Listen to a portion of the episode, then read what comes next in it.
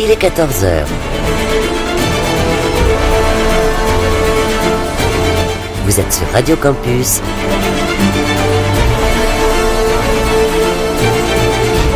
Fréquence 106,6.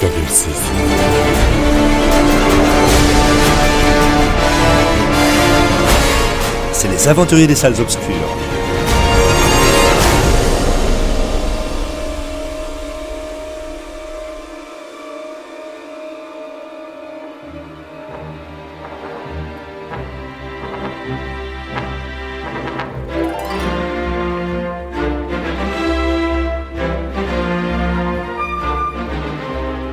14h-15h sur Radio Campus,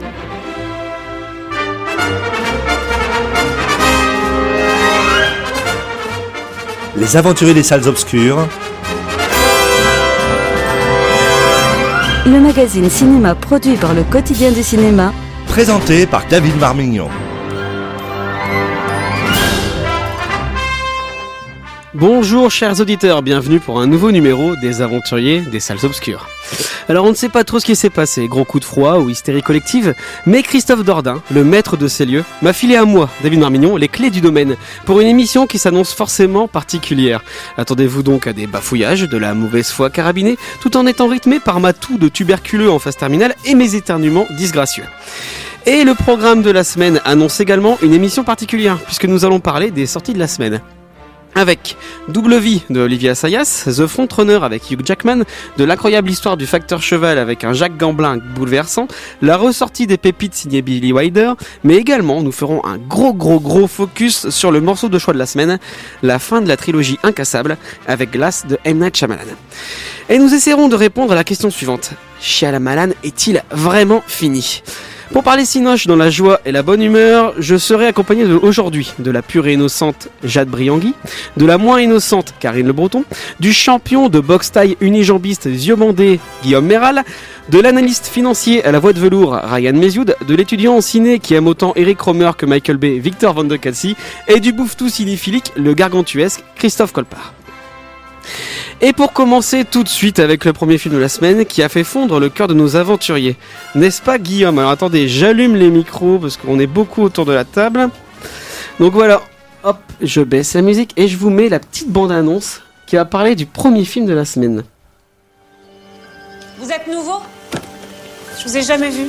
Facteur cheval. Vous m'avez demandé qu'est-ce que je fais quand je marche. Ben je rêve. Je suis bien quand je marche. On dit que je suis mariée à un borné. Je sais qu'il est différent. C'est une belle âme. Qu'est-ce qui t'agace Philomène va avoir un enfant. Cheval C'est une fille.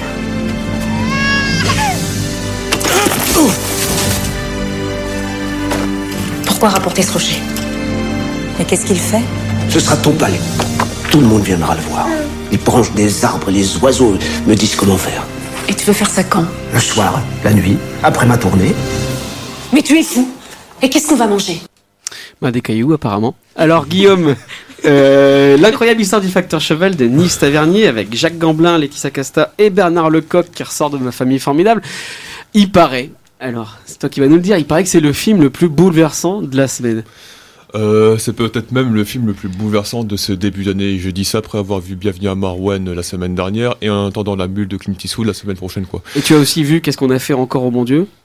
Non, mais là, je suis pas sûr de pouvoir encaisser deux trucs aussi bouleversants dans un laps de temps aussi court parce qu'émotionnellement, je suis un être humain, mes réserves sont limitées et du coup, j'ai pas envie de les exposer à une surcharge électrique. Petite nature. Ouais, bah, je sais qu'autrement on fait avec ce qu'on a et puis on vit comme on peut.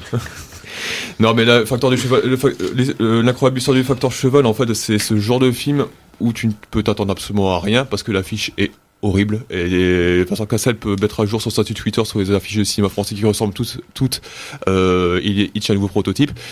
T'as peur de, t'as peur de te taper un épisode de Louis Brocante quand t'arrives en salle parce que le côté français, français, popu, euh, etc., euh, un peu campagnard, etc. Et en fait, tu es dans un, tu es devant un film qui s'impose comme ce que le cinéma devrait être à chaque fois que tu le vois. Un truc évident, un truc dont la simplicité est tout sauf simple à la conception, qui te touche émotionnellement en permanence et où tu as l'impression en fait que tous les comportements du film, et je dis bien tous, sont alignés sur une autre commune en fait. La liaison, la connexion spirituelle quasi holistique que le personnage a avec la Terre, où il semble quasi, ca- carrément faire partie du décor, elle arrive à chaque instant. Elle est dans l'image, elle est dans la photo qui est absolument sublime, elle est dans le visage de Jacques Gamblin qui a une minéralité qui est juste, hallucinante. Elle est euh, même dans l'expérience temporelle que tu fais du film. Euh, on en parlait tout à l'heure. Euh, Aujourd'hui, t'as l'impression que quand il faut raconter 6 mois de la vie d'un perso, les mecs ils te font des films de 2h30. On en parlait de Creed 2 où le mec il te torche digression sur digression pour essayer de donner euh, euh, un semblant de consistance au personnage principal. Il y arrive jamais. Là, en 1h40, le mec te raconte 50, euh, 50 ans de la, 50 ans d'une de la, vie, de ouais. la vie d'un personnage. D'ailleurs, pour l'histoire, parce que je m'emballe un petit peu et puis j'oublie de préciser l'essentiel, c'est l'histoire en fait d'un facteur dans la Drôme du 19e siècle qui avait construit un palais de roche. Un palais de roche pour sa, pour, euh, un palais de roche pour sa fille, qui est devenu le, le, le, le- le palais idéal. C'est un truc complètement improbable. Et pourtant, c'est, et pourtant, c'est une histoire vraie. Et bref, hein, tu, tu, tu vis 50 ans de la vie de ce mec-là, et t'as jamais l'impression de voir le temps passer, mais il, te rappelle que cinéma, c'est une affaire d'ellipse. Il coupe toujours au bon moment. Il a toujours une manière de, te, de choisir les événements pour ensuite te faire vivre euh, la- l'allégresse de cette temporalité dans la puissance de l'image. Moi, ça m'a rappelé John Boorman dans Excalibur, quand tu vois cette, ca- cette capacité, tu vois, voilà quoi, de, Aussi de condenser épique. les spectacles. Ouais, mais Bien vraiment, sûr. De, de, de, con- de condenser, de compenser ta, ta temporalité ramassée par une allégresse de l'image qui fonctionne à chaque instant. Et surtout un montage qui te fait, qui te, qui te fait pas, euh, qui te fait sentir le poids du temps sans que tu vois le temps passer, quoi, tu vois. Et, et moi, je trouve c'était aussi un côté Forrest Gump dans ce côté, tu sais, le mec qui ne sait pas communiquer avec son entourage, qui est un peu ostratisé, mais qui exprime ses émotions à travers ses mains, à travers le travail manuel, à travers, ce- à travers le palais qu'il arrive à bâtir. Et c'est- le lyrisme silencieux du film vient de là. Ce personnage qui ne sait pas dire verbalement ce, ce qu'il ressent, mais qui l'exprime à chaque instant.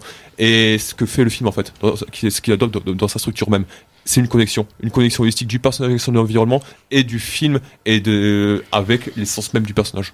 Christophe, il paraît que t'as as chialé pendant 20 minutes. Ah ouais, moi j'ai ouais le, le, le, le final, euh, les 15-20 dernières minutes, j'étais en pleurs tout le long du film parce qu'en plus, j'ai- c'est- s'il y a bien un acteur français pour qui j'ai beaucoup de respect euh, c'est- depuis longtemps, c'est Jacques Gamblin. Moi, je trouve que c'est un. On le voit plus beaucoup. Euh, plus, c'est- hein. on le voit. Bon, c'est vrai qu'on le voit un peu moins qu'avant, mais quand on le voit, on, on, on sent très bien qu'il est à l'écran. Et là, tu le sens tout le long du film.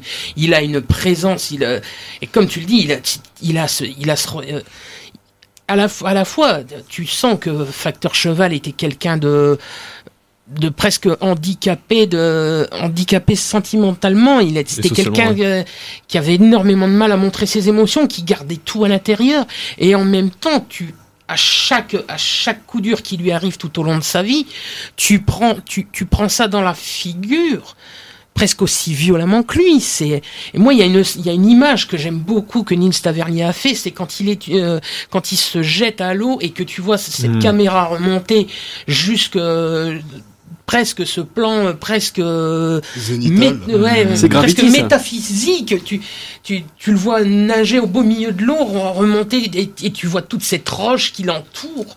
Et tu comprends, comme tu, comme tu l'as dit, cette, cette, cette relation qu'il a avec la pierre, parce qu'il il, il, il a fait que ça. En plus, euh, bah, tu comprends bien que c'est quelqu'un qui a pas énormément de, qui a pas eu énormément d'éducation, euh, qui a pas de, qui a pas de diplôme, qui a fait facteur parce que c'est un métier plus, euh, à l'époque, plus ou moins euh, facile, quoi. Et euh, quand Alors, tu- moi, j'ai fait facteur trop pendant 2-3 ans, c'était galère hein, quand même. Ouais, mais tu faisais pas trop de kilomètres par jour, donc voilà, voix. parce que comme dans le Et t'as film, pas construit de pavé. t'apprends quand même que sa tournée représentait 35 km par jour.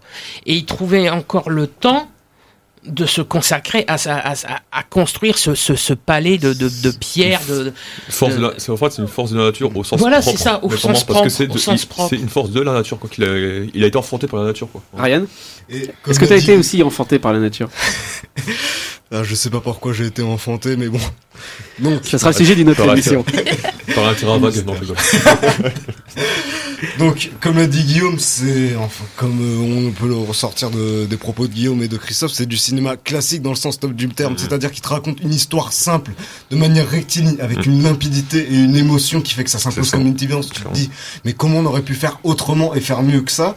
Et euh, cet art de la narration, de, de, la synthèse de 50 ans de vie en 1h40, sans jamais être superficiel, ça permet à l'histoire d'être un puprite à la profondeur émotionnelle du film, aux thématiques et à la caractérisation, sans que tu aies à passer par différentes circonvolutions intellectuelles, artistico, machin bidule chouette, pour que tu ressentes toute la profondeur du truc. En 1h40, il arrive à te parler de l'acte, de ce qui motive l'acte de création, de, du conflit Mhm, entre clairement. le spirituel et le matériel, entre euh, et entre et du pro, du rapport avec tout ce qui est charnel et aussi de de la place de la mort qui habitera le personnage constamment depuis dans tous ses accomplissements historiques, un peu à la manière de de du de Neil Armstrong dans dans First Man. Il y a aussi le rapport entre la nature et le conflit entre la nature et la société et surtout ce rapport au monde alors que le mec il a par- il a fait plusieurs fois le tour du monde au fil de ses tournées alors qu'il est resté dans la Drôme Ouais, il a appris fois. ce qui se passait en Thaïlande en fait juste en restant dans, dans son petit village en fait Mais ça, je, trouve, je trouve que c'est un beau paradoxe en fait qui est à l'origine du film quoi. Le mec fait le plus- plusieurs fois le tour du monde en restant chez lui quoi. Et c'est des- en fait ce film-là, je crois que c'est- le cinéma dans ce qui devrait de qui te ramène aux origines du cinéma, à la naissance du cinéma. Je trouve que on voit on voit trop à longueur d'année à longueur d'année des films qui diluent le médium euh, et qui diluent ses moyens d'expression. Et là, c'est juste une limpidité, d'une pureté cristalline quoi. Et c'est un film qui est ancré qui a pas peur de filmer un film avec un personnage ancré dans ce sol sans passer pour un mec de droite quoi. Non, cette connexion spirituelle etc. Elle t'inclut dedans quoi tu vois. C'est un truc qui est inclusif pour le spectateur où tu es venu à t'immerger dans, cette- dans son espace et dans son temps quoi. il a beau rester ancré dans son sol en fait et travailler tout seul il arrive à connecter au monde de cette même manière et c'est assez proche de, de de ce qui a animé le personnage de Mark Hogancamp dans Bienvenue à Marwan Mm. c'est que par son imaginaire en fait ouais. il, il avait peut-être l'air de s'isoler mais il arrivait à connecter au monde C'est ça ouais, c'est c'est- c'est- c'est- c'est ça. C'est un- c'est une collection spirituelle et holistique qui qui qui te donne le pouvoir de t'y connecter quoi. Et c'est- tu ressens pas le cinéma comme ça. Bah, déjà, c'est euh, en plus c'est Nils Tavernier le réalisateur, donc euh, bon, c'est le fils de Bertrand Tavernier qui est quand même une, un- pour moi un des plus grands euh. Et- historiens du cinéma, parce que et C'est un gros, un- il y a un gros gros passif dans le documentaire. Voilà, Ouais, et ouais. Nils Tavernier, justement, a fait beaucoup de documentaires pour se différencier de son père. Et il a, après, il, a, il avait travaillé avec, avec son père sur L627. Et L627, tu ressentais déjà cette, cette influence euh, très euh, filmée de façon euh, documentaire Mhm. pour un film qui était en fait une fiction. Mais quand tu vois, c'est vrai que tu as, absolument raison, l'affiche n'est pas belle. Euh, et la bande-annonce te fait plus penser à un... Moi, je, moi, je m'attendais Téléfilm à de France 3. Non, je m'attendais plus à voir un- une espèce de conte provençal un peu à la Yves Ouais. euh, un peu pagnol, quoi. Mhm. Et t'es- et t'es- c'est pas ça du tout. Non. Et comme l'a dit euh, Ryan, c'est vrai que de la première à la dernière image, tu as... euh, tu as la mort qui, a- qui est là en permanence et pourtant ça en fait pas un film euh, Funèbre, ou- funèbre, noir, euh, déprimant. progressivement il l'accepte comme quelque chose Bien de sûr, naturel et Ouais. et, et il y a, y, a, y, a, y a ce côté-là. C'est pas un film, c'est pas un film joyeux, mais pourtant c'est pas, c'est pas démoralisant possible. Même si, franchement, moi j'étais bouleversé par la fin parce que le, le jeu de Gambler est absolument superbe, mais je m'attendais pas. Euh, quand j'ai vu l'affiche, j'ai vu la bande-annonce, je m'attendais pas à ça du tout. Et pourtant, je suis pas ressorti du film déçu, je suis même sorti encore plus emballé. C'est vraiment un film en fait. Il s'est fait partie de cette très petite catégorie d'œuvres qui arrive à te connecter à ta condition d'être humain quoi tu vois. Alors on a parlé de grand cinéma, de cinéma opératique avec des superbes éléments de caméra et on va parler de toute autre chose avec le nouveau film. Excuse-moi, je suis en retard. T'es jamais à l'heure. Ouais, j'étais en rendez-vous avec Laure. chaud, hein, ça. Laure. qui s'occupe euh, du développement de l'édition numérique. Asseyez-vous. J'ai toujours l'impression que dans le monde de l'édition, le, le numérique, c'est un peu vu comme le diable. Vous êtes là pour bousculer un peu les habitudes. Jusqu'où? Ah bah ça, c'est à vous de me le dire. J'ai vu Alain hier midi. D'accord. Comment ça va? Ça va un peu, il a l'air en forme. Ah, je suis contente. Très en forme. Super. Pour le manuscrit, donc... euh, Non, je te publierai pas, non, je pensais que t'avais compris. Ça me ferait plaisir de dîner avec eux. Enfin, je te dis qu'il a refusé mon manuscrit. Qu'est-ce que j'y peux, moi C'est pas classe ça. Alors euh, ça c'est Double Vie hein, de Olivia Sayas, rien à voir du coup bah, des gens qui parlent d'édition euh, dans des immeubles euh, parisiens. euh. Tu t'es bien fait chier Victor, on peut le dire. ne laisse pas faire Victor crève-le ce bar lourd Mais, Mais- non, mais pas je du trouve que David a tellement bien résumé le film. Non, Ça, mais- pas du tout. Mais alors, Olivier, avec Olivia Sayas, on est aussi avec du grand cinéma euh, made in France. Euh, d'A- Olivia Sayas que je de que je vais oser quali- qualifier de David Fincher euh, français. Oh Euh, pour ses- avec Creed et puis il compare Fincher pour, pour, euh, Alors, pour ces- trouver le rapport là. hein. Bah, bah, parce que les deux ont une façon de travailler sur le numérique et le cinéma numérique en France que je trouve euh, tout à fait fascinante.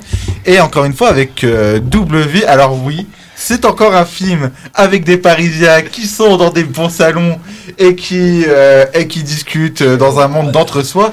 Mais moi j'ai trouvé ça absolument passionnant. Excusez-moi, j'ai un peu vomi dans ma bouche. On dirait un peu le sketch Le doutage des inconnus quand tu le résumes comme ça. mais euh, c'est bien. Non, mais c'est tellement ça ce film. c'est Mais, Tu l'as vu aussi, Karine? Mais oui, je l'ai vu. J'ai- J'ai malheureusement, je l'ai vu. Mais non, mais pourquoi malheureusement? Mais c'est c'est un.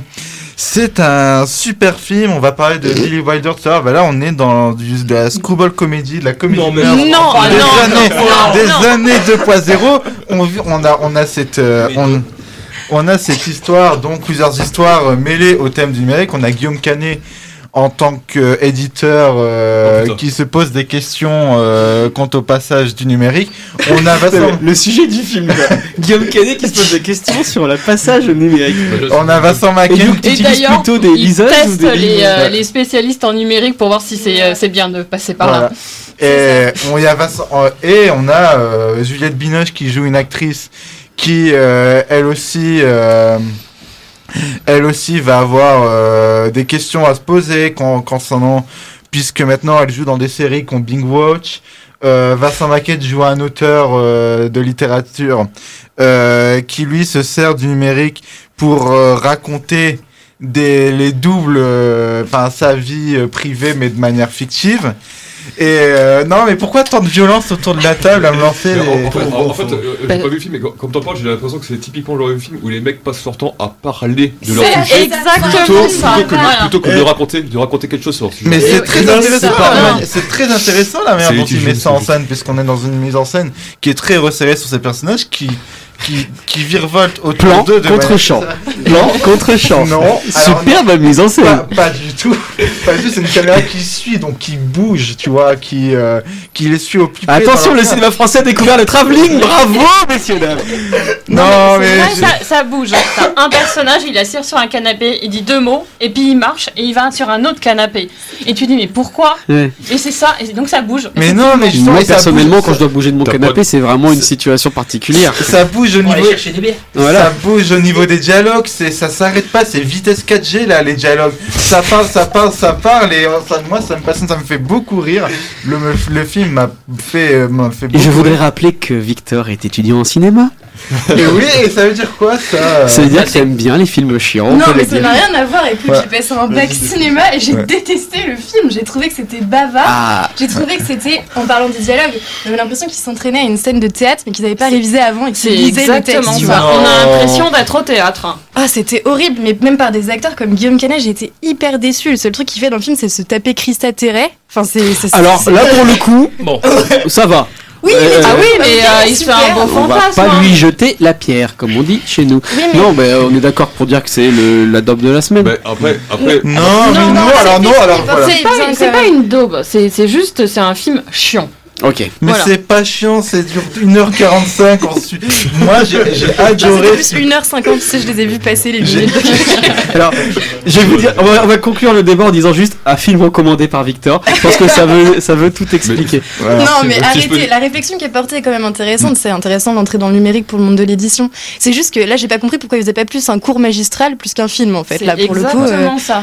En plus, les dialogues, euh, c'est du récitage. On sent que le mec, il a été sur Wikipédia, sur Google. Non, ah. Il a, il a mis, de- il a fait une synthèse de tous les arguments qui Ça- pouvaient ça- exister. ça, et puis vrai. il les a redispatchés dans la bouche. Non. Et c'est tellement pas naturel. Personne dans la vie parle comme ça. Ils ont, Bah, les ils gens ont dans la maison d'édition, pourquoi mais- pas Et puis, je sais pas, quand t'as des dîners avec tes amis où tu picoles, t'as quand même des sujets un peu plus légers que Ah, euh, le, le livre. Puis alors, ils commencent en début de soirée, 5 heures après, ils sont toujours en train de parler du même sujet dans leur superbe appart parisien euh, hyper personne peut design. se payer. Et voilà, je, ne- bah si, quand t'es dans l'édition peut-être ou que t'es une actrice euh, d'une série télé, mais euh, enfin c'est hyper chiant. Je ne comprends pas comment on fait encore des films comme ça. Et puis euh, même des acteurs que j'aime comme euh, Vincent Macken, j'en ai marre parce qu'il joue toujours le même Ah personnage non, de d'habitude, d'habitude, Vincent Macken, j'ai toujours du- un truc à adorer ce personnage. Là, c'est limite le seul personnage que j'appréciais pas vraiment, tu vois. Oh, bah, je trouve qu'ils sont assez détestables.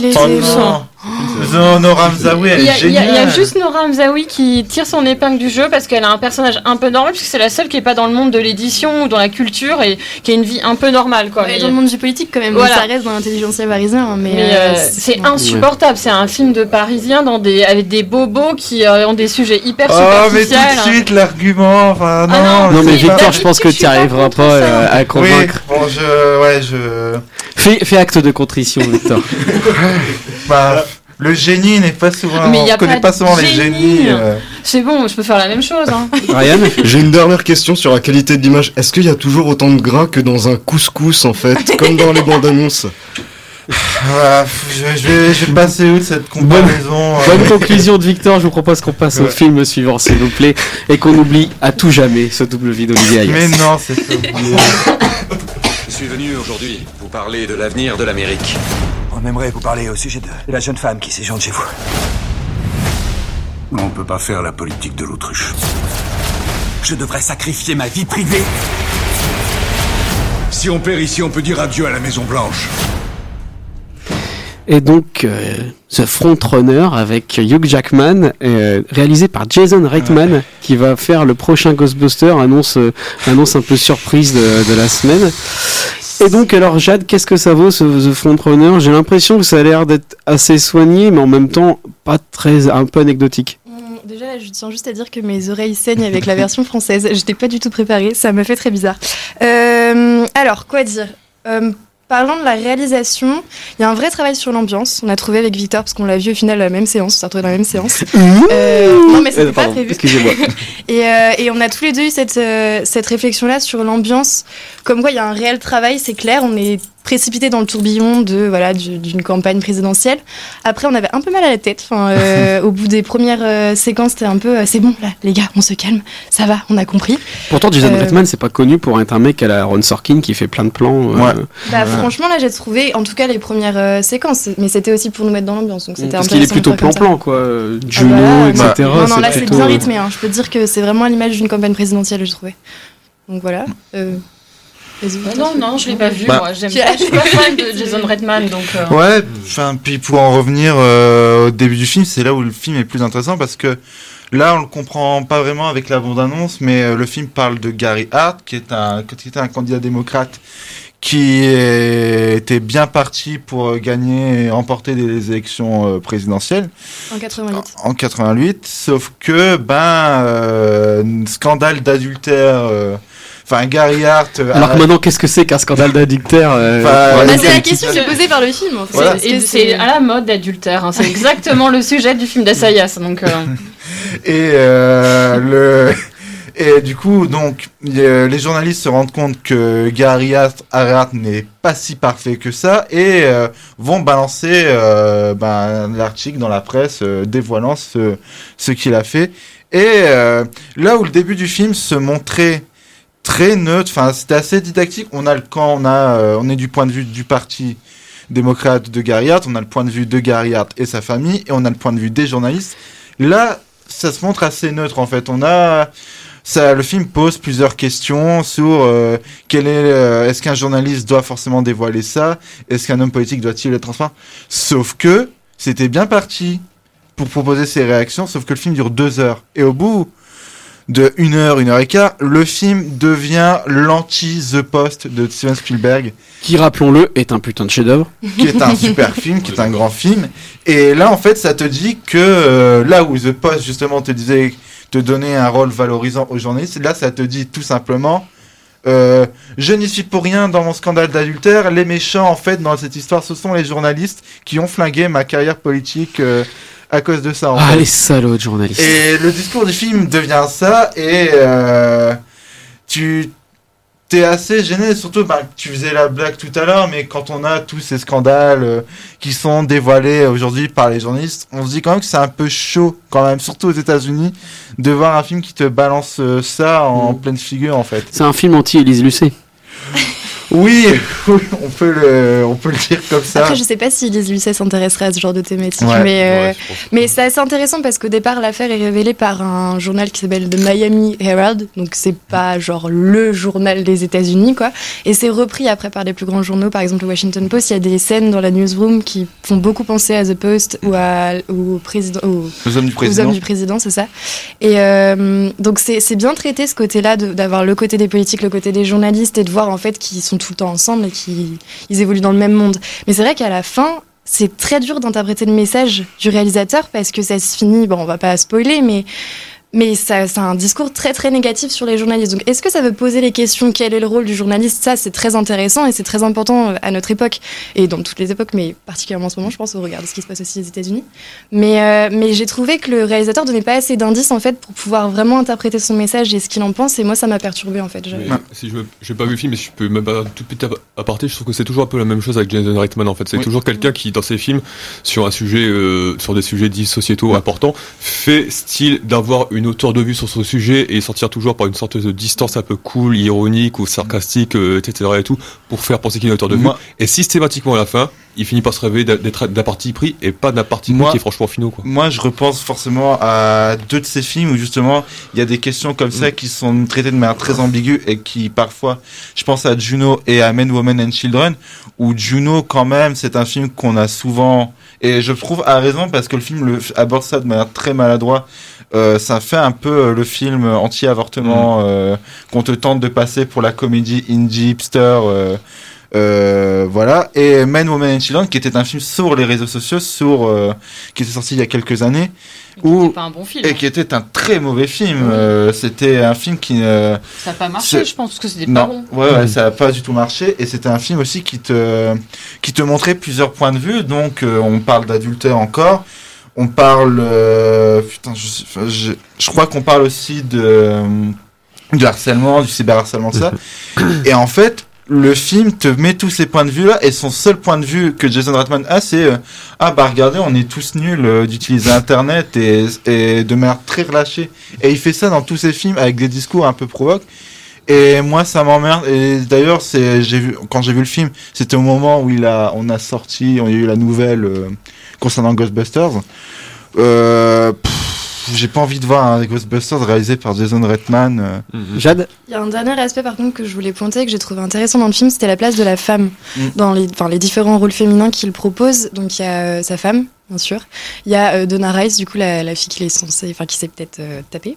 Et euh, il y a aussi une des membres de sa, de son équipe de campagne. Et en fait, euh, c'est très intéressant parce que cette membre de l'équipe de, communication de sa campagne est la seule en fait à soutenir cette femme qui s'est retrouvée précipitée dans ce tourbillon, donc Donna Rice. Et je trouve qu'il y a une très belle, il y a, il y a- deux scènes très très belles entre ces deux femmes de dialogue où elles soutiennent en fait dans ce monde très masculin qu'est la politique.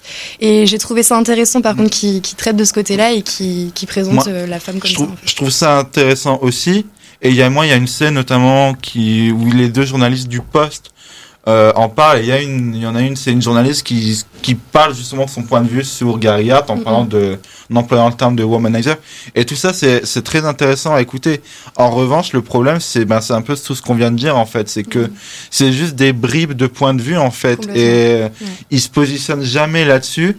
Et il va juste se servir des 20 dernières minutes pour dire son discours final, qui est un discours euh, bah, assez réac sur les bords, en fait. Euh, Mais c'est c'est un, c'est un réalisateur qui est là parce que c'est un fils d'eux, c'est tout. hein. Oui, oui, oui, Mais oui, au niveau politique ouais. aussi, ce que ça veut dire, c'est euh, le discours de Gary Hart, que, qui, donc, qui a donc eu lieu réellement, a été comparé à celui de Nixon en 62 qui accusait les médias. Mm. Donc c'est quand même, enfin, je- ça pose question, je trouve, le message. Christophe Bon, moi j'ai pas vu le film, mais bon, quand je vois un petit peu la, la filmographie de Jason Reitman, j'ai l'impression que Jason Reitman accepte euh, une fois de temps en temps euh, un, un film très euh, très commercial, comme il l'a fait en 2013 avec euh, Last Day of Summer avec Kent Winslet et puis euh, Josh Brolin. Josh Brolin, pour euh, justement pour financer après ses autres ses, ses propres films. Ouais. Parce que je pense pas que ce qu'il ait fait entre entre Last Day of Summer et le prochain Ghostbuster euh, paye beaucoup Alors, aux États-Unis parce que Men, Women and Children, Tully, Frontrunner, je crois pas que c'est des films même Ah, aux États-unis qui vont euh, une galère aussi. Ah ouais. voilà, je pense pas que ça soit des films C'était un très mauvais film aussi. Hein. le- Ah ouais, il y avait ça aussi.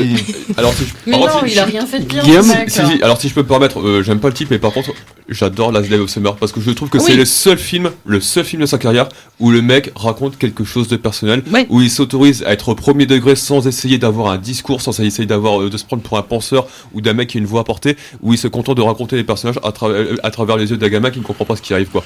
Et de tous les films euh, actuels qui essaient de retrouver la vibe 80s, etc., machin, Ambline, euh, hashtag Spielberg, et tout ce que tu veux. Ghostbusters 3. C'est le, voilà, Ghostbusters 3, c'est le seul film qui arrive à avoir une justesse de ton permanente. Ken Winslet et James Brolin sont magnifiques, et pour moi, c'est- le seul truc qui a fait le bien. Last of Summer, j'aime beaucoup, mais je pense qu'il a accepté de tourner ça pour justement pour euh, parce que il a pris hein, quand même un duo d'acteurs qui qui est quand même très bankable aux États-Unis, avec une histoire qui est euh, Mais ça Pas que ça, marché mais tant non, que ça, voilà. hein. Moi, je, Ça non, ça, s'est planté. Et moi, je, moi, je pense au contraire que c'est la première fois où la marque de fabrique Jason Reitman qui avait été déposée par euh, Juno, par In the Air et puis par smoking Smoking, ouais. C'est Mm. la première fois où le mec il, a- il, il osait la, bah, la remettre en question et puis grosso modo essayer de, se- tu vois, de se décoller de son étiquette pour essayer de faire quelque chose qui lui tenait à cœur quoi. Je suis obligé de vous couper là sur ce débat intéressant. Je pensais pas qu'on allait faire un débat sur Jason Reitman alors qu'on doit faire un méga débat sur. Night Shyamalan. Euh, juste une petite question au final. Est-ce que Gary Hart a quelque chose à voir avec Jennifer Hart de l'amour du risque? Oula, euh, je, je l'ai pas. Voilà, je finis Ah, le fatigué, débat hein. là-dessus. Je pense Le le seul mot- le. Le seul mot que je dirais, c'est que, euh, par contre, on a beau clasher Jason Reitman et tout, Hugh Jackman, par contre, Oui, euh, très très bon dedans. euh, ça- Enfin, ça fait toujours plaisir, même si le film est naze, ça fait plaisir de voir Hugh Jackman en fait. Et donc du coup, on va quitter ce, cet univers politique pour arriver pour une petite pause musicale avec, je pense qu'on peut vous dire une petite pépite signée James Newton Howard. À tout de suite.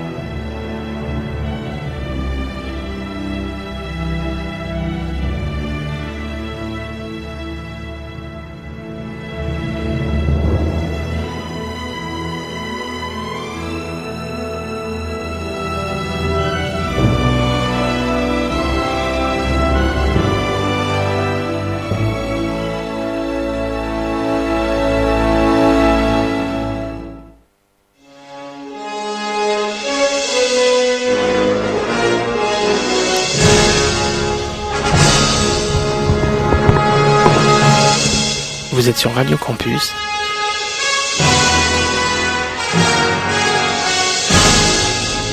Fréquence 106,6. Je sais que vous vous prenez tous les trois pour des êtres surhumains. Ce n'est pas un dessin animé, c'est la vraie vie. Les méchants ont décidé de faire équipe. Je pouvais pas laisser passer ça. Comment doit-on vous appeler?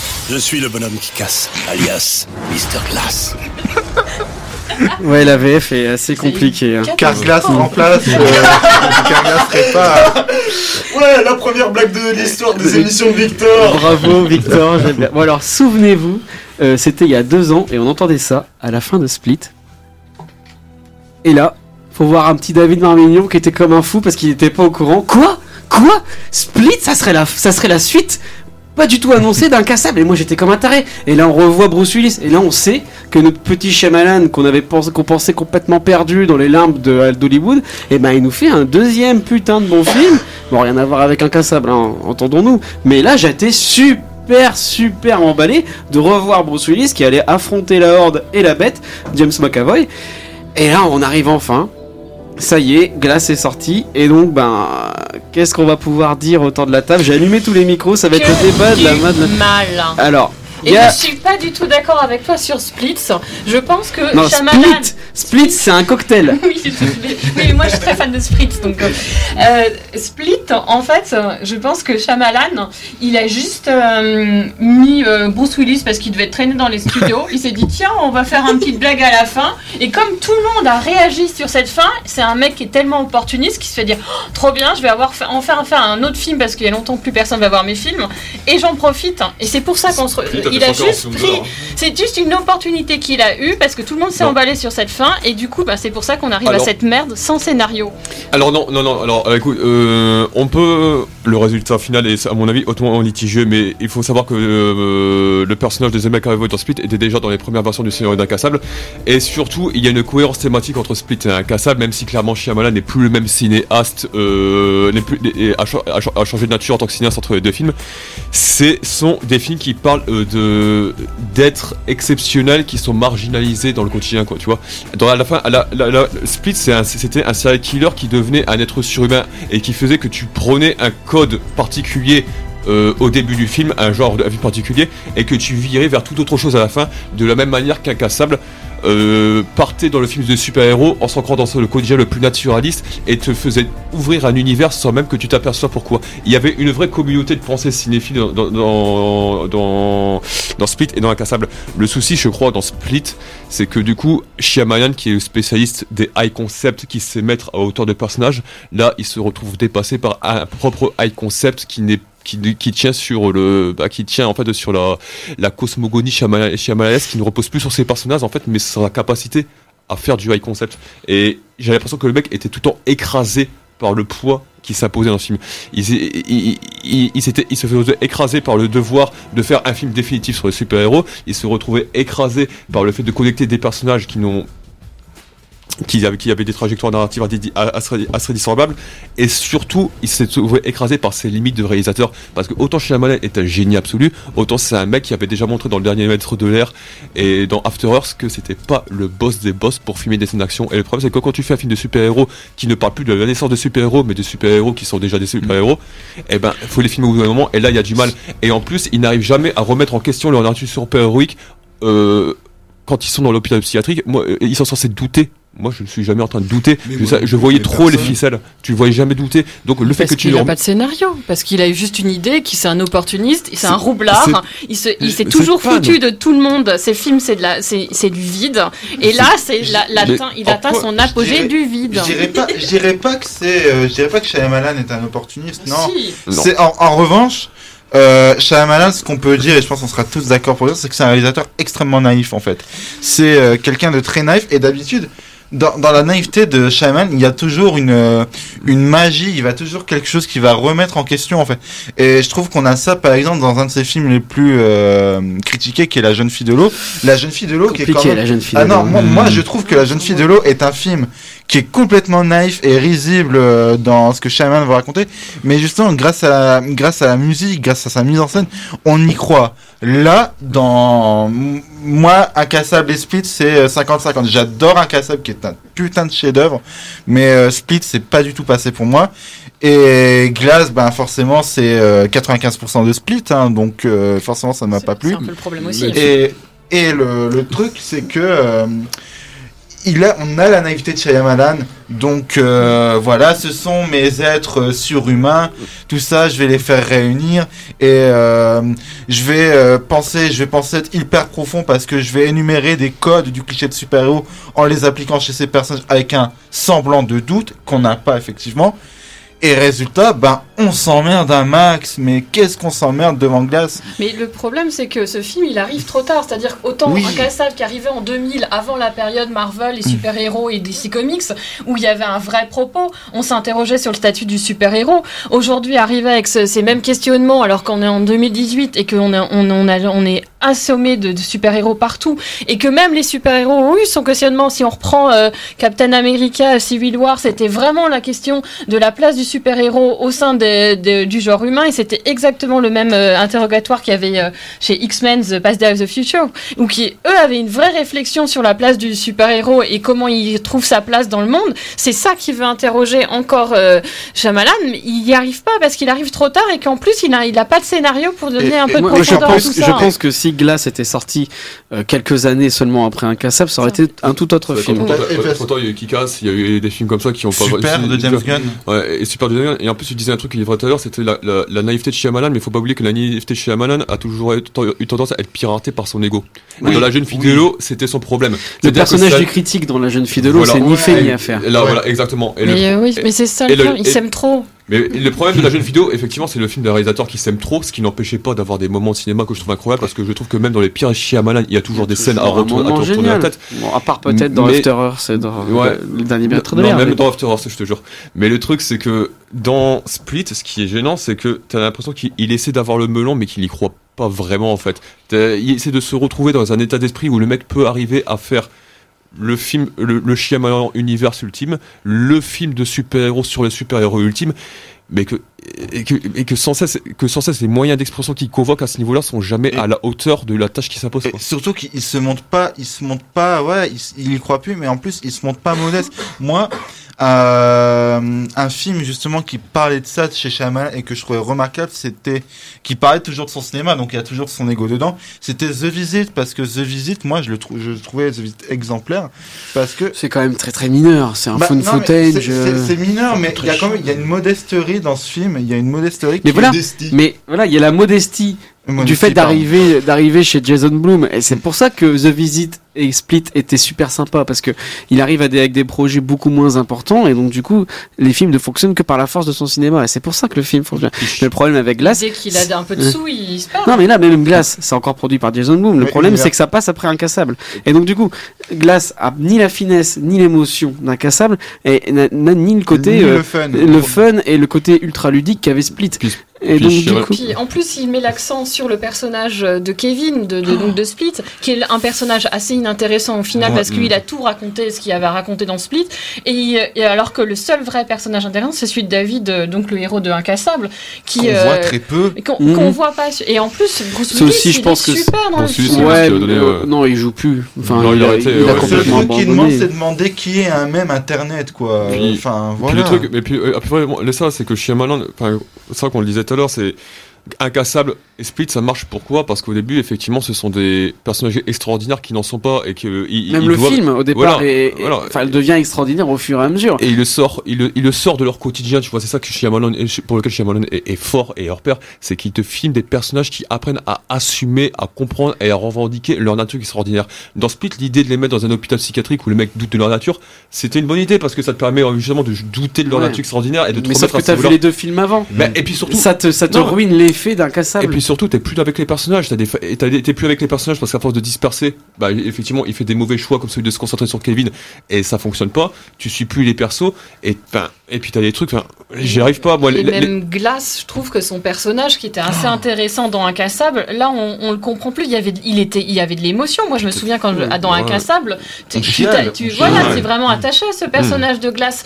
On sait, enfin là, il est devenu hyper froid et euh, c'est, c'est Je pense qu'il est devenu Bruce Willis maintenant, quoi, en fait. C'est le Bruce Willis de 2018, Ryan? Et ce qui fait qu'on n'a pas l'impression d'avoir vraiment de scénario, c'est qu'il y a un truc qui prend le pas sur la vraie intrigue, la vraie progression des événements, c'est que tout le film est une sorte euh, d'exégèse sur euh, les super-héros en fait. Chaque dialogue super balourd, super explicatif est un est là pour t'expliquer comment ça marche dans les comics. En fait, c'est comme si t'avais une thèse qui était mise sur euh, qui était illustrée euh, ouais, qui était mise sur grand écran en fait et c'est pas comme ça qu'on construit euh, qu'on construit un film et ça ça finit par nuire au personnage que Shyamalan adore il y a quand même de belles Mhm. scènes qu'il arrive à, à leur dévouer en Ouais, fait même une est Anna bien Taylor réalisé aussi. Ouais, Ah ouais, clairement. mais il est bien réalisé mais même une Anna Taylor Joy qui a l'air sacrifiée par le montage. Bon, c'est peut-être aussi parce que comme c'était la protagoniste de Split, ça fait bizarre de l'avoir passée en second rôle, ce qui fait que t'as l'impression qu'elle évolue un peu à côté. Les quelques scènes où elle est là, et c'est pareil pour les autres second rôles qui ont pour référence chacun des êtres extraordinaires, ils arrivent à exister quand même. Quand euh, le scénario Oui, les rabote sont- pas à une fonction en fait pour euh, expliciter tout le propos sur les super-héros et pour ce qui est de la mise en scène, oui, c'est très bien réalisé. Même si pour ce qui est de l'action, on, on sent que c'est Ah, pas la caméra accrochée, euh, mais, la tête de Bruce mais chaque occasion, à en fait, chaque plan devient une occasion de travailler sur le placement de la caméra, sur le point de vue, sur la Puis profondeur pro- de champ, ce qui fait que des fois, t'es immergé dedans, mais de l'autre, t'as as vraiment l'impression que c'est de l'esbrouf et Alors, que t'en sors. C'est ça, c'est de l'esbrouf. Et euh, il y a des plans qui servent vraiment à rien. On a juste l'impression qu'il est fait pour remplir son film. Le chant contre chant, Euh, oui. en, il brise, là il se prend pour Ozu, c'est euh, je brise la règle des 180 degrés, Puis- euh, c'est vraiment les personnages face symétrie euh, qui se On regardent. a souvent dit que Shyamalan était très Spielbergien, et c'est vrai, mais le problème, c'est que Shyamalan, c'est le Spielberg des Dents de la Mer. Il est, ce mec est le meilleur quand il faut suggérer l'aile du requin, Mm. mais le mec est pas bon quand il faut montrer le requin. C'est ça, Voilà, la- ça, on, va, tout. on va passer la parole un peu à la défense. Je commence par Fouad qui, nous, qui, a- qui vient de voir le film et qui nous a envoyé un petit message. Il trouve que le film est bouleversant, qui- que Shyam- Shyamalan va jusqu'au bout de son propos et nous délivre la synthèse de son cinéma. C'est un peu trop littéral, mais c'est d'une honnêteté rare. Et donc du coup, il y a notre Christophe National aussi qui est là et qui a aimé le film. Alors Christophe, qu'est-ce que... Allez, essaye de défoncer là tous ces tristes cires pour nous dire à quel point Glace tu as aimé et c'est la, c'est la bonne fin d'une bonne trilogie. Bah, ce qui est intéressant dans Glace, c'est que Shyamalan est euh, capable de faire justement un film de super-héros sans euh, quasiment aucun effet spéciaux. Il y a presque, il y a presque rien au niveau effets spéciaux. Il y a très, c'est, c'est par rapport à Marvel, c'est, euh, c'est rien à voir. hein. Euh, tu as, t'as, t'as quelques effets numériques pour faire gonfler les veines de de McAvoy, envoyer les méchants dans le euh, décor. Voilà, envoyer les méchants. Ils ont fait tout le film avec le, McAvoy. ils ont fait tout le euh, film avec le budget cantine de Black Panther en voilà, même temps. euh, voilà, il y en a beaucoup qui se plaignent des, des Marvel où il y a une débauche d'effets spéciaux. Là, tu as vraiment du, fi- t'as, t'as vraiment une trilogie avec euh, un Kassab et Split du film de super-héros sans quasiment aucun effet spéciaux. Ça revient quasiment aux sources du, du comics tel qu'il a été créé dans. Oui, parce que toi, en, tant que 39. fan ultime de comics, Ah oui, oui, parce que toi, c'est vraiment un film qui te parle. en Ah ouais, ça, c'est, sûr et certain parce que quand tu vois par exemple cette scène où elle est euh, dans, le, dans la boutique de comics et qu'on lui, qu'on lui, euh, qu'elle dit euh, le, le premier, euh, le premier Superman ne volait pas. Oui, effectivement, le premier Superman ne volait pas. C'était, euh, c'était vraiment dans, vraiment dans, les, comme le dit euh, à un moment Samuel Jackson à la fin du film, tu es pas, pas dans une édition limitée, t'es, t'es dans, dans les origines, t'es dans les origines pures et dures du comics tel qui a été créé dans les, euh, dans la fin des années 30. Donc euh, c'est, ça qui est intéressant, c'est que Shyamalan a fait Incassable, il a fait Split. Il a fait glace et tu te rends compte que sur la ligne, ben, d'un côté tu as le, tu as le bien à l'état pur qui est Bruce Willis, tu as le, euh, mais euh, de l'autre côté tu as, tu, euh, de l'autre côté tu as, moi j'arrive pas à considérer Samuel Jackson comme étant un, vi- un, un vilain comme il est marqué sur le dans la, dans la boutique de comics où les BD sont séparés euh, du côté vilain héros pour moi Samuel Jackson n'est pas un, un méchant à part entière c'est surtout euh, c'est plutôt un, un- un- on va dire un, un mé- enfin si c'est un méchant mais c'est un méchant un peu comme euh, Bah ouais, parce que égorger des gens, c'est pas très Ouais, gentil non, quand même. c'est- hein. c'est- on est plus dans le Ça mé- dépend qui- on est plus dans le méchant euh, théorique euh, un peu à, à professeur Xavier ou Magneto. Euh, c'est pas le c'est pas le c'est pas le méchant pur le, le, le mal parce que tu C'est celui qui organise, quoi. C'est l'investigateur. Voilà, c'est- un voilà. méchant qui a des origines, enfin, comme Magneto, c'est pas un vrai méchant. Voilà, c'est la meilleure scène de glace, c'est une scène tirée des scènes coupées d'un cassable. Ouais, mais c'est d'ailleurs, la scène de la fête vois, c'est- foraine. Je pense que c'est aussi le problème du film, c'est que euh, le propos que Shyamalan développait dans Incassable, il était connecté de manière organique avec l'évolution des personnages. Bruce, émotionnellement, tu voyais évoluer Bruce Willis et Samuel Jackson, et c'est là que le propos se naissance. Le problème pour moi, fondamentalement, dans Glass, c'est que Shyamalan se force à avoir une hauteur de propos plus qu'une hauteur ciné- cinématographique. Ce qui fait que, grosso modo, il a pas, ce qui- ce qu'il a à dire n'est pas forcément génial, et effectivement, c'est un petit peu en retard par rapport à ce qui, à ce qui est sorti depuis 5-10 ans.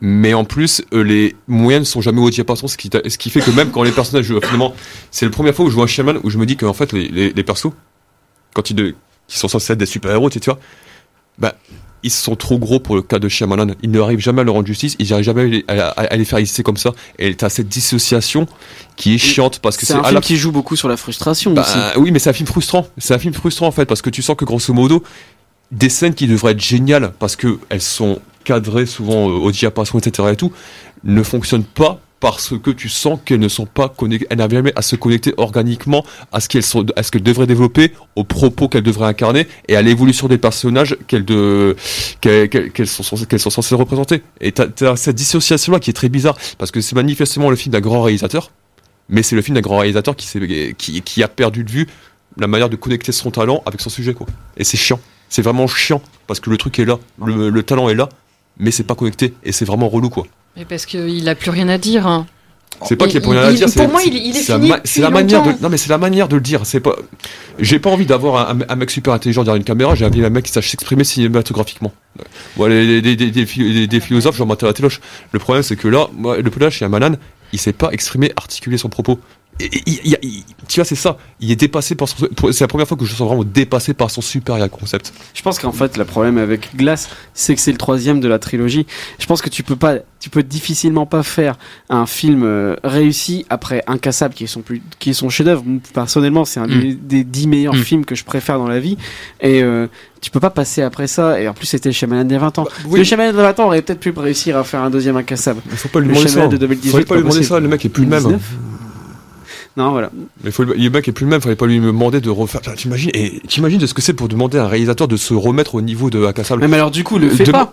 Hein Fais des, fais des petits Mais films il a droit- sympas, non, mais- genre The Visit ou Split. Et Non, mais mais le de mec, il peut vouloir, euh, développer Oui, son mais c'est parce qu'il a un ego chose. démesuré et que du coup, il a envie de retrouver le succès qu'il avait dans les années 2000 et qu'il a perdu. hein. Cela dit, un succès qu'il qu'il a retrouvé tout neuf, hein, son ego Mm. a quand même, enfin, là, le mec, il est quand même à la cinémathèque. c'était pas du tout un succès à l'époque. Non, par contre, Split a été un gros succès. Split, c'était un carton.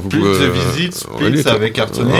et euh, le mec, maintenant, il fait des masterclass à la Cinémathèque française. Il euh, mérite, non, parce que Shyamalan, je, Ouais. Shyamalan, c'est- enfin vraiment, moi je pense que vraiment que même quand il se plante, c'est le mec, il, il peut, il peut apprendre à n'importe qui euh, sur euh, l'art essentiel de cadrer une scène et de la découper. euh, il peut donner des leçons à n'importe qui, même quand il se plante. C'est ça le truc. Même quand il se plante, il peut donner des leçons ce mec-là. Oui, Mais sauf que là, il peut pas. Là, il te montre que même s'il peut donner aussi à tout le monde, il peut pas tout faire.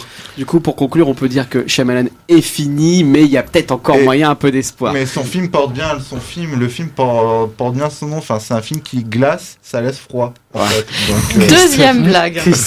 moi, le, moi, le seul problème que j'ai eu avec Glass, c'est euh, c'est Sarah Paulson, parce que pour moi, c'est tout sauf une actrice. hein. Oh non, tu peux pas dire ça, on Elle est critique pas Sarah. Paulson.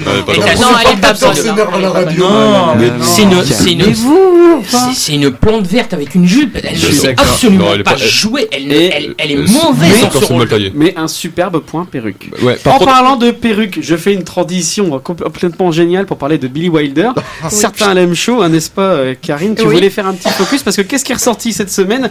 Certains l'aiment chaud et la garçonnière de Billy Wilder. Exactement. Donc moi je voulais juste faire un point hyper rapide euh, sur Billy Wilder qui est un des plus grands réalisateurs euh, de l'âge d'or d'Hollywood. On est d'accord. Euh, et d'ailleurs, euh, c'est un. Alors, euh, qu'est-ce que je voulais dire sur lui? Donc, il a fait beaucoup de chefs-d'œuvre. Donc, c'est l'occasion d'aller, euh, vu la sortie, qu'on ne retrouvera pas sur les écrans lillois, d'aller voir quand même euh, certains l'aiment chaud et euh, La Carcionnière. Il faut savoir qu'il a fait. euh, c'est un réalisateur qui est aussi scénariste et producteur, qui est un peu cartonné partout, qui a eu des Oscars dans toutes les, euh, même pour La Garçonnière, il a eu l'Oscar du producteur, du scénariste et, et du euh, réalisateur. Donc euh, c'est pas n'importe qui. Il a surtout, il s'est illustré dans les films noirs au début de sa carrière, dans les années 30, avec des chefs-d'œuvre comme Assurance sur la mort euh, avec Barbara Stanwyck, que je vraiment vous conseille. Mm. Et euh, dans les années 50, il a fait, il a un peu bifurqué vers euh, la comédie, et on se retrouve justement avec La Garçonnière, l'aiment chaud, euh, et aussi. euh, Sunset Boulevard non, Sunset Boulevard, c'est un film noir. hein. Ouais. Voilà, mais euh, Ah oui, il- non, mais il voilà, avait fait ça aussi. il a fait ça aussi, voilà. Et euh, et donc c'est euh, et où il, s'est- où il s'est vraiment bien exploité. Je trouve que Marilyn Monroe n'a jamais été aussi bien exploitée que par Billy Wilder dans son rôle comique. Même dans 7 ans de réflexion, elle est à la fois sublime et drôle. Euh, voilà, donc euh, c'est ce que je voulais vous dire. Euh, et puis moi, j'ai vraiment mon coup de cœur chez Billy Wilder, c'est Sunset Boulevard, qui est vraiment son plus grand film qu'il faut aller voir. Euh, si vous avez l'occasion, si vous voulez vraiment avoir un, un superbe film noir, allez voir celui-là. voilà. Donc c'est- tout. Je ne peux pas dire grand-chose. C'est un des plus grands réalisateurs de l'époque hein, et euh, et il n'y a rien acheté chez lui en fait. Donc Non, euh, Même ses films les plus mineurs sont toujours intéressants à revoir. Suffit de revoir La Grande Combine avec le duo euh, les, Jack Lemmon, Walter Matthau ou, ou Embrasse-moi idiot avec Dean Martin. même, si c'est- Sabrina, qui est un, qui est pas un grand oui, film, c'est pas son meilleur, mais, tu, c'est tu toujours peux toujours le, le voir. Tu toujours le revoir, c'est toujours autant agréable. Un qui est très intéressant à voir euh, d'un point de vue cinématographique, c'est 1, 2, 3 avec euh, James Cagney, parce que c'est le premier film qu'il fait en arrivant aux États-Unis. Comme euh, lui vient de vient de l'Allemagne, qui a, qui a quitté l'Allemagne, étant donné qu'il était de parents juifs, il, a il transpose ça dans avec avec la Russie et il y a y a un humour très très débridé, très euh, très insolent dans dans 1 2 3. C'est c'est c'est pas un de ses plus connus, il faut le voir, il est il est très intéressant de, de ce côté-là, c'est même un des films préférés de Martin Scorsese. Et ce qu'on ce qu'on peut dire aussi sur Billy Wilder, c'est qu'il avait eu une volonté de, de passer outre le code Hayes. Et d'ailleurs, certains l'aiment chaud, c'est un des premiers films qui aborde l'homosexualité, ce qui était quand même assez osé à l'époque. Et, euh, et même Embrasse-moi idiot, c'est euh, et dé- dépasse toutes ces limites imposées par le code Hayes à l'époque. Donc voilà. Et je trouve qu'il est aussi intéressant parce qu'il a su exploiter les femmes dans des rôles qu'on ne leur voyait pas, parce que Assurance sur la mort, quand même, euh, l'héroïne, c'est pas c'est pas une gentille, c'est plutôt les rôles de- qu'elle a, c'est plutôt un rôle de d'homme d'habitude. Et pareil dans Témoin à charge où euh, Marlène Dietrich, c'est euh, un peu elle qui a le double jeu qu'on qu'on voit pas d'habitude. Donc je trouve qu'il a il a su exploiter euh, les, les actrices féminines vraiment dans des rôles euh, pas habituels et c'est euh, ça c'est assez intéressant. Homosexualité et travestissement dans certains lem shows. Tu parlais, tu parlais du Code tout à l'heure, et c'est vrai que moi je trouve que c'est, il fait partie de ces génies hollywoodiens qui ont forgé leur langage à travers le C'est-à-dire ce qu'il, voulait dire, ce qu'il voulait suggérer sans pouvoir le représenter. Et c'est un type qui a toujours su finalement gratter la névrose et les, et les, l'emprise sociale qui pesait sur ses contemporains aller chercher là où ça fait mal et le faire ressortir à l'écran, en faire des moteurs, des sujets de comédie et, et de situations qui sont qui étaient absolument géniaux et en même temps qui savaient euh, s'adresser à toi là où ça faisait mal quoi. Et c'est ces grands réalisateurs là qui ont été forgés justement dans ce qu'ils pouvaient pas montrer à l'écran mais dans ce qu'ils devaient travailler euh, à travers leur langage pour le pour le dire quoi. C'est pour ça que le contexte de la prohibition dans certains lem shows doit pas être si innocent aussi. Ah, clairement, complètement, complètement. Et ben voilà qui conclut cette émission. Eh Ben voilà, vous avez trouvé quelque chose à dire quand même sur Billy Wilder. On aurait pu faire toute une émission sur Billy Wilder. On aurait pu faire. Oui.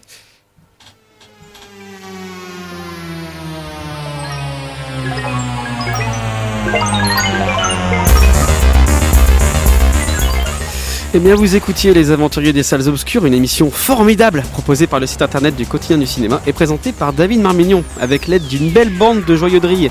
Jade Briangui, Karine Le Breton, Guillaume Méral, Victor Van de Catsi, Ariane Mézioud et Christophe Colpart. C'est terminé pour aujourd'hui, mais si vous vous ennuyez nous, eh ben, sachez que vous pouvez nous tout retrouver euh, nos podcasts sur le site de la station www.campuslille.com et aussi sur SoundCloud, sur iTunes, mettez plein de cœur, également sur les réseaux sociaux du quotidien du cinéma, Facebook, Twitter, Instagram, Snapchat, euh, Pinterest, je crois qu'il y a un 3615 code cinéma, euh, pas loin. On se retrouve la semaine prochaine pour évoquer entre autres le grand retour du encore plus grand Clint Eastwood devant et derrière la caméra. Bonne semaine et puis surtout, bon film